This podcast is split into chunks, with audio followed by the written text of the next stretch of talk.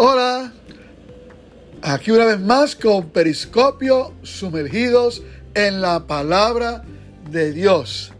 Le habla Mike Maravet y muy bien acompañado por Ceci Dávila. Hola, hola, hola. Feliz estar aquí conectado, somos hablando con ustedes. somos los pastores de una hermosa iglesia llamada Casa de la Nueva Cosecha aquí en la ciudad de San Juan, capital de Puerto Rico, desde el hermoso y precioso Caribe que está haciendo ahora el calor, ¿verdad? Eh, fuerte de- de- del tiempo caluroso, de- el mes de julio, y esto es un poquito más caliente porque en agosto es que siempre aumenta más el calor. Bueno, ¿sabes qué? Te decimos algo. No dejes de creer. Nunca dejes de creer. Porque mira, es posible que en medio de las situaciones que vemos y escuchamos a diario, podríamos sentirnos bien abrumados. Y mucha gente se están sintiendo muy abrumadas. Y hasta pensar, wow, este, ¿cómo lograré alcanzar los sueños de Dios y su propósito para mi vida? La respuesta parece así. No dejes de creer.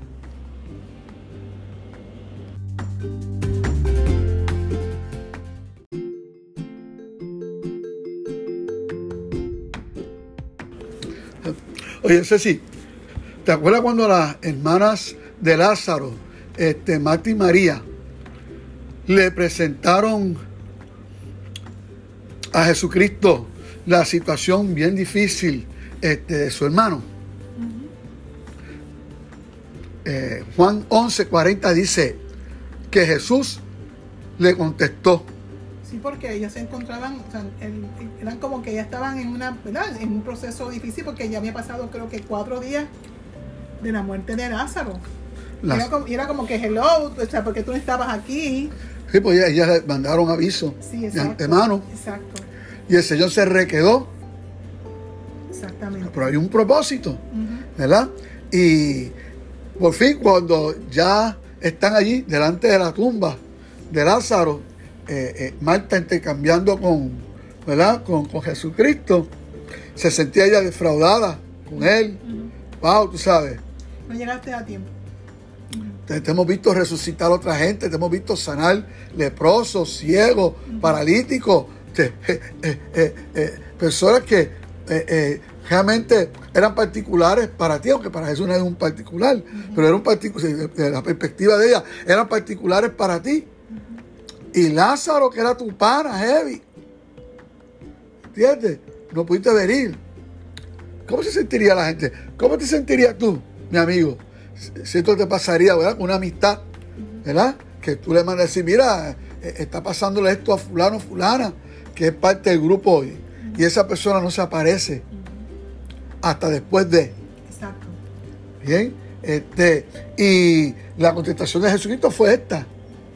Marta, no te dije que si crees, verás la gloria de Dios.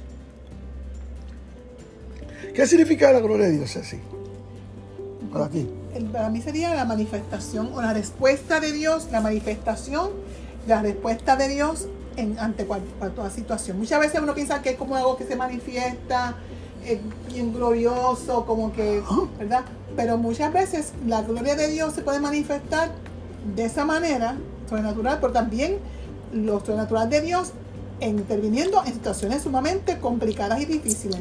Yo creo que la, la gloria de Dios, sí como tú dices, es la manifestación de Él. Yo creo que siempre la respuesta de Dios viene con su manifestación. De una manera u otra, Sí. viene siempre con, con su manifestación. Bien, y esta situación particular fue muy especial, la manifestación, porque es que Jesús quería enseñar algo, y es, no dejes nunca de creer. Exacto. ¿verdad? Entonces, prácticamente era, era imposible una solución a esa situación. Natural prácticamente dijo, son cuatro días ya después que ya está enterrado. O sea, aquí no hay, aquí no hay más nada que resolver, dijo ella. Prácticamente porque yo aquí ya hasta el cuarto día aquí no hay más nada que Sí, porque él retoma aún todavía. Él le dijo, él le dijo, Marta, quita la piedra que está para la tumba. Da la orden que la quite, sí. Da la orden. Él fue que ya le contestó, Señor, ya lleva cuatro días muerto. Ya está en, el proceso de putrefacción. Ya, ya, en esos, en, esos, en esos tiempos no había un sitio con aire acondicionado. ¿Entiendes? Y, y la situación era. Y parecía que Jesucristo había llegado demasiado tarde. ¿Verdad? Pero Él llegó a tiempo.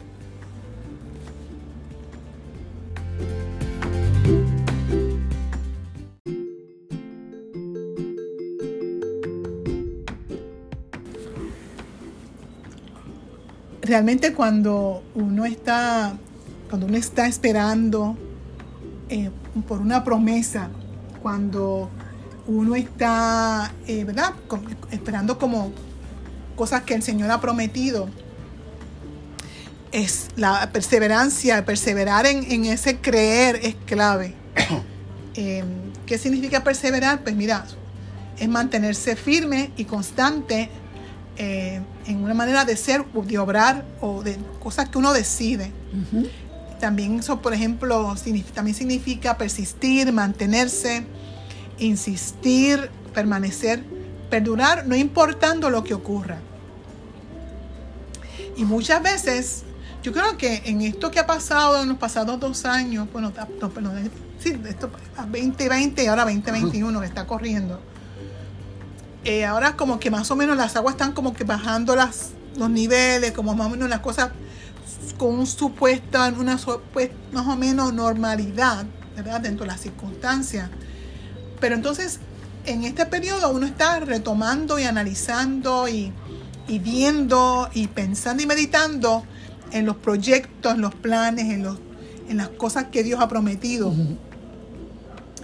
Entonces, en medio de todo esto, en medio de todo esto, eh, hay que, eh, uno tiene que, pensar cómo, cómo, cómo, vamos a manejar eh, la situación. Porque hay que perseverar. las cosas, Dios no se ha olvidado, o sea, el COVID no, no borró los planes de Dios. Ajá, sí. Eso es momento de, de, uno retomar o reafirmarse en lo que Dios ha prometido y, mantenerse ahí. Cuando las circunstancias, el entorno, lo que ven nuestros ojos, lo que están escuchando nuestros oídos, cuando las acciones y aún decisiones de otras personas en las cuales tú confiabas dentro del proceso, este, son opuestos totalmente a lo que tú esperabas de él o de ella, esas cosas pueden ser algo realmente como que te desenfoque y te, y te desanime y, tú dices, mira, aquí se acabó esto. Eh, y puedes llegar a pensar, pues mira, pues no se va a cumplir lo prometido porque esta persona hizo tal cosa o tomó tal decisión y, ya no es parte de mi vida directamente. Y fíjate, algo así eh, le pasó a Abraham. Eh, Abraham tenía tantas cosas por las cuales pensar que no se iba a cumplir. Primeramente, el llamado fue tarde en su vida, en su edad. Segundo, la vejez continuaba. Después cometió el gran error de llevarse a su sobrino, que al fin y al cabo terminaron la gente de su sobrino, la gente que él tenía sobrino peleando con la gente de Abraham. Tuvo que mandarlo y se fue para allá, tomó la decisión de irse a. Después Abraham toma la mala decisión con Agar, la sierva egipcia, etcétera, etcétera. O sea, fueron muchas las cosas que ocurrieron en la vida de Abraham que fácilmente él pudo haber dicho, mira, aunque me cambiaron el nombre y aunque pasó todo esto y Dios me ha hablado, esto se acabó. Pero no fue así. Dice en Romanos 4, 19 al 21, hablando de Abraham, dice que su fe no se debilitó al considerar su cuerpo, ni al considerar el lío de que tuvo con, con Lot, ni al considerar la medida de pata que hizo cuando se involucró con... Eso así. O sea, nada de esas cosas, eso, eso no debilitó su fe. Eh, sino que dice que él, ay, tampoco la esterilidad de, Sara, que tampoco era estéril, no podía tampoco tener bebé, era una promesa de Dios versus lo que estaba viendo a diario con su esposa. So, ni tampoco eso lo hizo dudar. En medio de esas circunstancias naturales que decían tal promesa no es posible. Muchos años. Muchos años. Es cosa de un año. Ajá. O sea que él dice que no dudó Muchos de la años. promesa de Dios. O sea, él vio todo eso, pero dijo, miró para un lado, vio todas esas cosas negativas, todo lo que decía que no va a ocurrir, pero miraba para otro lado y decía, no, Dios fue el que prometió. Dice, dice que en el proceso él se fortaleció por la fe. O sea, él viendo eso, él persistió y se mantuvo creyendo, dando gloria a Dios, plenamente convencido de que Dios era también poderoso para hacer todo lo que había prometido. O sea, él decía, esto está ocurriendo, todas estas cosas, yo, eh, yo he cometido errores, eh, mi sobrino hizo cosas por allá, todo este revolú, pero por encima de todo eso, como Dios prometió, Ujú. Él Eso, lo va a cumplir. Eso es así. Por eso es que dice en Hebreos 6:15, dice, entonces Abraham esperó con paciencia y recibió lo que Dios le había prometido. Él, tuvo, él fue paciente. Él tuvo paciencia consigo mismo. Él tuvo paciencia para esperar el momento que Dios decidió- decidiera manifestar lo que había prometido. Como el ejemplo que tuviste de Jesús, todo el mundo le esperaba cuatro días antes. Eso es así. Cuatro días antes, pero no. Jesús esperó y manifestó entonces lo que quería, quería manifestar. En de Abraham fue lo mismo. Él esperó con paciencia al tiempo de Dios, porque lo que Dios le prometió a, Di- a- a- a- a Abraham estaba ocurriendo dentro del reloj del cielo. Era un timing perfecto de cuando tenía que eso acontecer. Y lo mismo pasa con nosotros. Dios ha prometido y hay un tiempo perfecto donde todo, Todo, lo que ha prometido, todo, todo, lo que ha profetizado, todo. Todo. lo que ha declarado, todos los sueños que ha dado, todas las profecías, todas las exhortaciones que ha dado en nuestras vidas, hay un tiempo específico para que se manifieste. Por eso hay que mantenernos ¿qué? Firmes. firmes creyendo.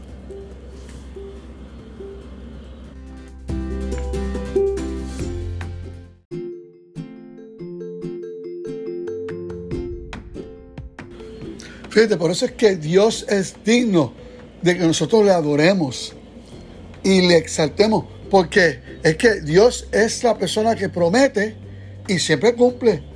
Porque Él es fiel.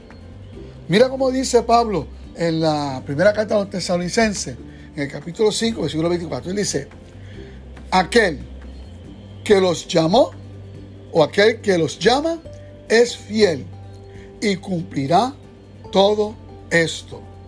Bien, entonces, fíjate que Abraham, él, levantó tres altares, ¿verdad? Al Señor, al Dios Todopoderoso.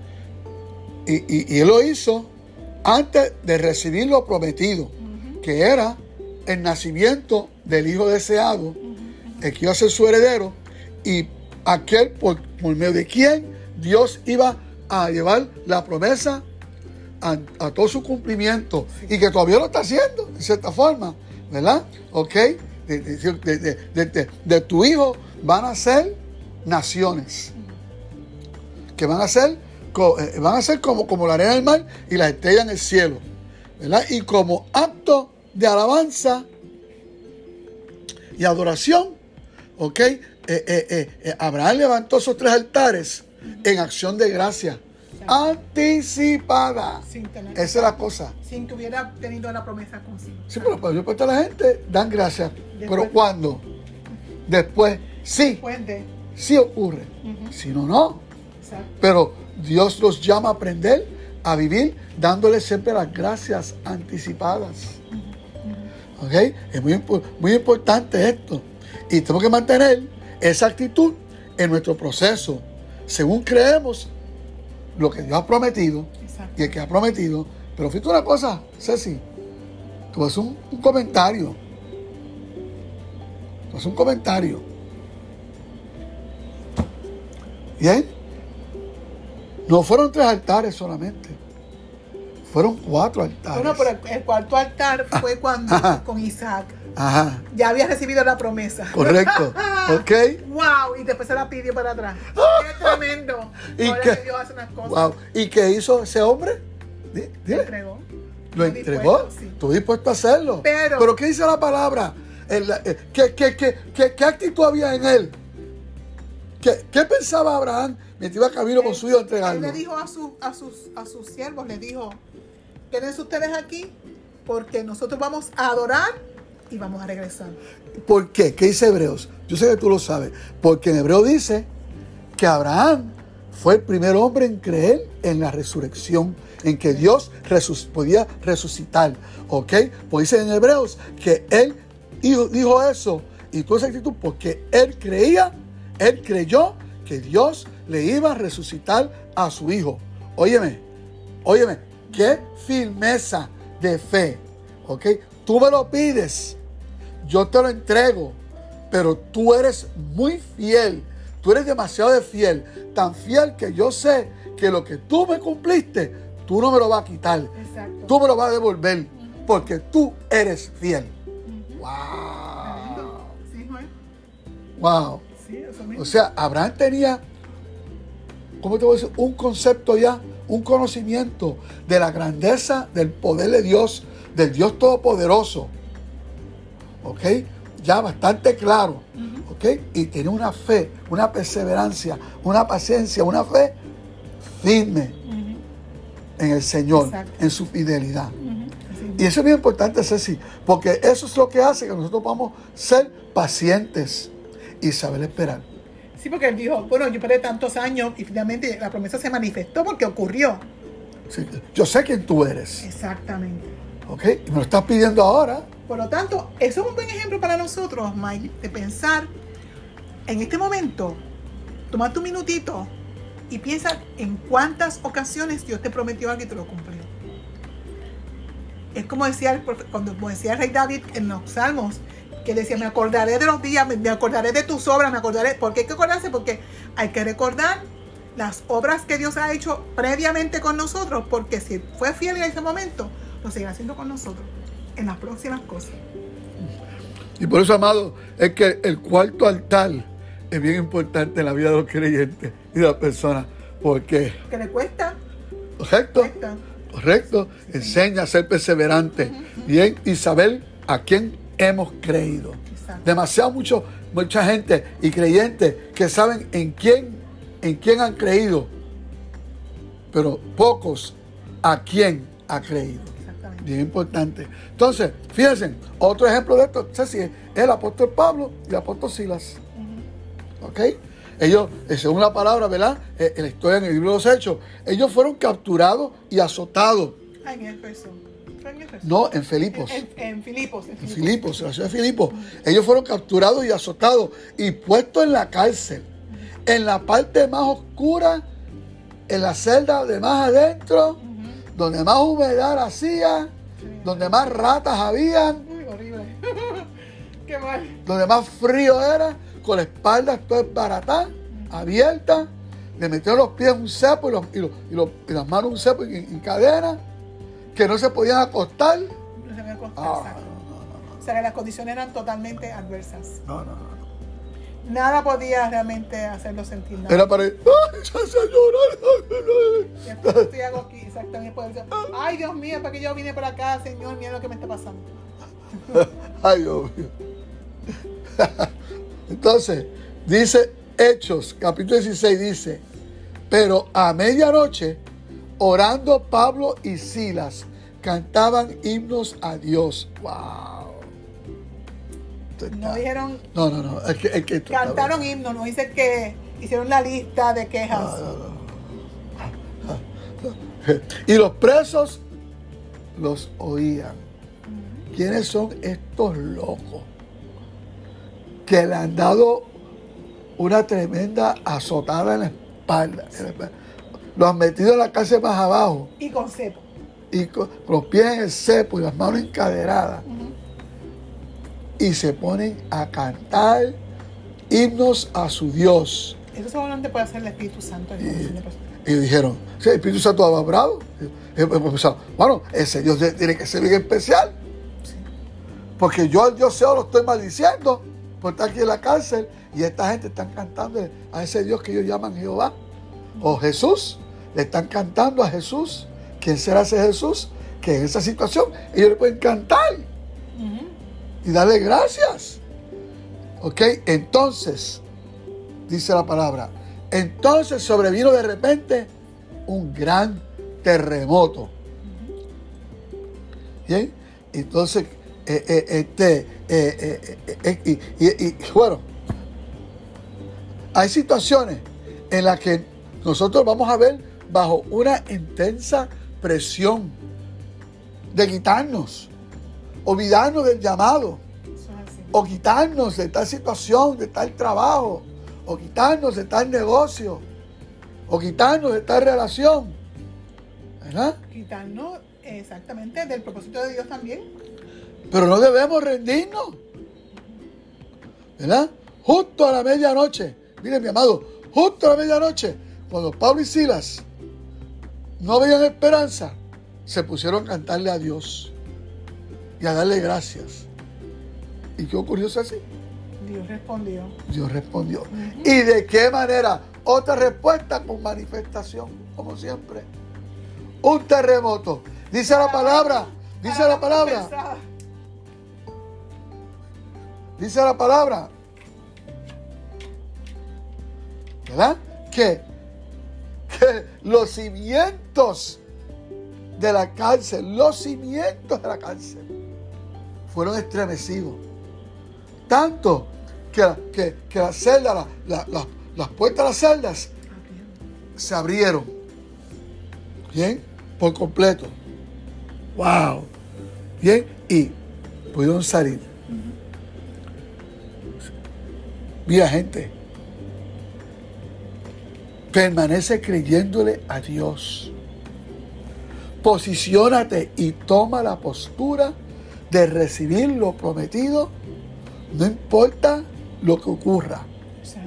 Persevera, como decía Ceci, persiste, mantente firme, insiste en contra del enemigo, resiste al diablo hasta que tenga que huir de ti, permanece fiel al Señor, acércate más todavía a Él, porque Él se va a acercar más todavía a ti no importando lo que ocurre en tu entorno. En el entorno, las circunstancias pintan un cuadro bastante negativo muchas veces, pero eso significa que el, entorno del cielo jamás nunca es negativo, siempre va a ser para impulsarnos hacia nuestro propósito. Porque lo que ya fue prometido por el Señor, ya fue hecho, ya fue cumplido. ¿Ok? Y fiel es el Señor quien ha prometido fiel es Él. Jesús es fiel. Sí, Señor.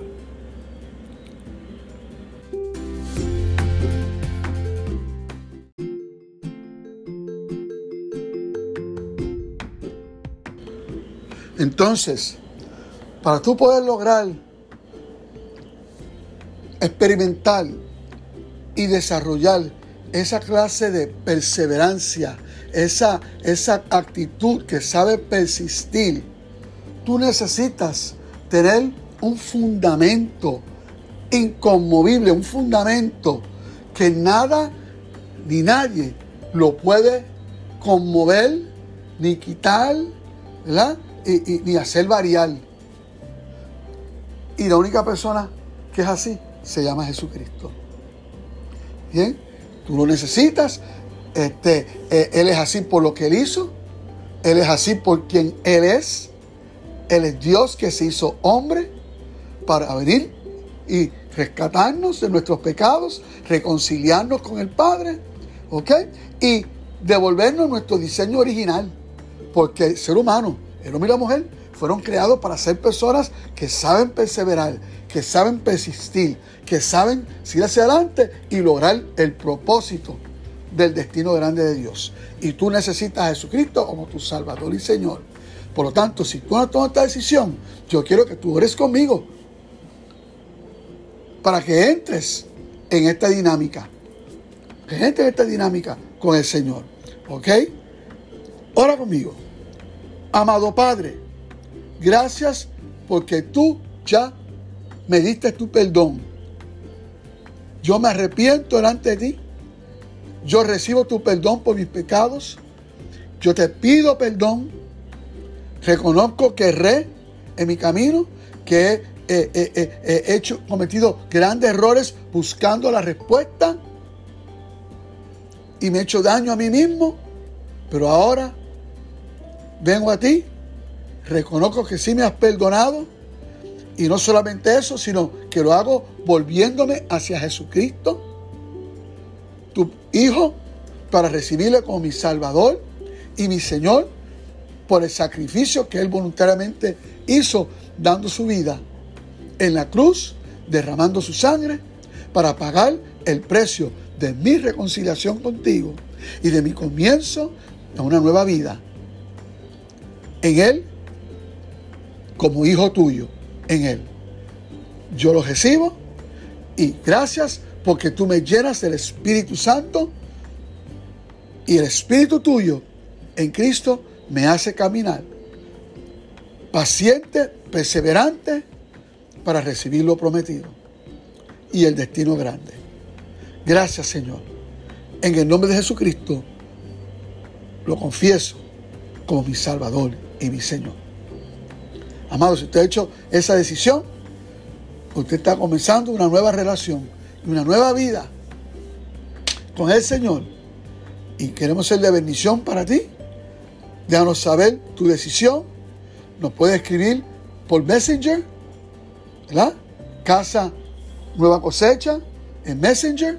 Nos deja saber, Pastor Mike, Pastora Ceci, tomé esta decisión para nosotros entonces poder escribirte y poder enviarte información que sea de bendición y apoyo para tu vida.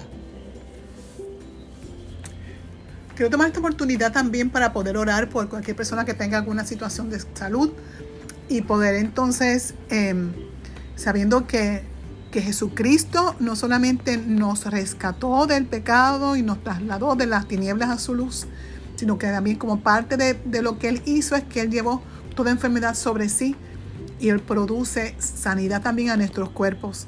Señor, te presento las vidas que están conectadas y tienen las personas que tengan alguna situación de de enfermedad. Sí, Señor. Tu palabra dice claramente, mi Jesús, que tú pagaste el precio, que tú llevaste toda enfermedad sobre ti, Señor, y que tú venciste toda enfermedad. Y por lo tanto, en el nombre de Jesús, yo declaro, Señor, sanidad a toda persona que tenga dolencias, condiciones de salud. Señor, los niveles de azúcar se normalizan en la sangre. Padre, todo tipo de inflamación en el cuerpo, mi Dios queda totalmente restaurado, sanado, eliminado de su cuerpo. Mi Dios, toda eh, inflamación en las coyunturas se van en el nombre de Jesucristo. Señor, en el nombre de Jesús, toda condición de alta presión igualmente se normaliza en el nombre de Jesús. Padre, glorifícate, Señor, y manifiesta la sanidad porque Cristo Jesús ya pagó y obtuvo para nosotros sobre las vidas que están, mi Dios, eh, escuchando. En el nombre de Jesús, gracias porque tú enviaste tu palabra y le sanaste. En el nombre de Jesucristo. Amén.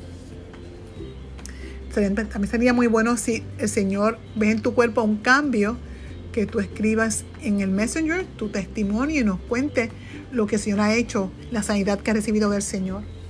Quiero tomar esta oportunidad igualmente para aquellas personas que si en el caso tuyo tú no tienes ninguna iglesia donde congregarte y estás buscando un lugar donde tú conocer más del Señor, para ti y para tu familia, ser formados como discípulos de Jesús, te invitamos a Casa de la Nueva Cosecha Estamos localizados justamente frente al Señorial Mall, acá en San Juan, en el área de Cupey. Y nuestra celebración de toda la iglesia es domingo a las 11 de la mañana. Puedes conocer, encontrar la, la dirección de cómo llegar a través de Facebook Casa Nueva Cosecha. Facebook Casa Nueva Cosecha y ahí te dan las instrucciones de cómo llegar a nuestra iglesia. Será una gran bendición nosotros poder recibirte. Y así que nosotros aquí nos despedimos hasta la próxima eh, transmisión de Periscopio, sumergidos en la palabra de Dios. Bendecidos. Chao.